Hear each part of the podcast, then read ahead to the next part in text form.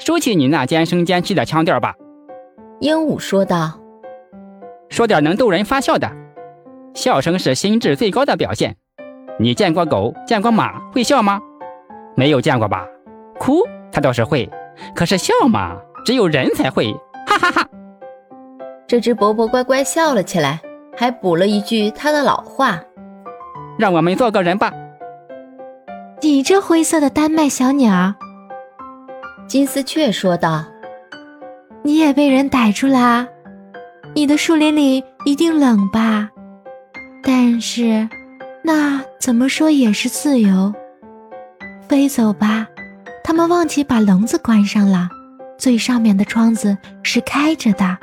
飞吧，飞吧！”陆氏照着做了，它飞出了笼子。可是就在这个时候。通往林屋的半掩的门嘎吱一声响了，那家人养的猫眨着闪闪发绿的眼睛溜了进来，开始追它。金丝雀在笼子里扑打着，鹦鹉扇着翅膀叫道：“让我们做个人吧！”陆氏吓得半死，他穿过窗子飞走了，飞过房舍和街道，最后他不得不停下来歇一歇。对面的房子他很熟悉，一扇窗子是开着的，他飞了进去，那是他自己的屋子。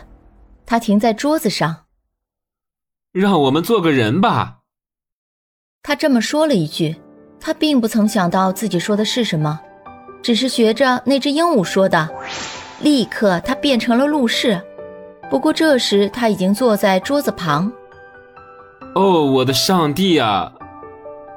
他说道：“我是怎么回来的？竟然睡着了。我做的这个梦也够不舒服的，全是些荒唐透顶的事儿。”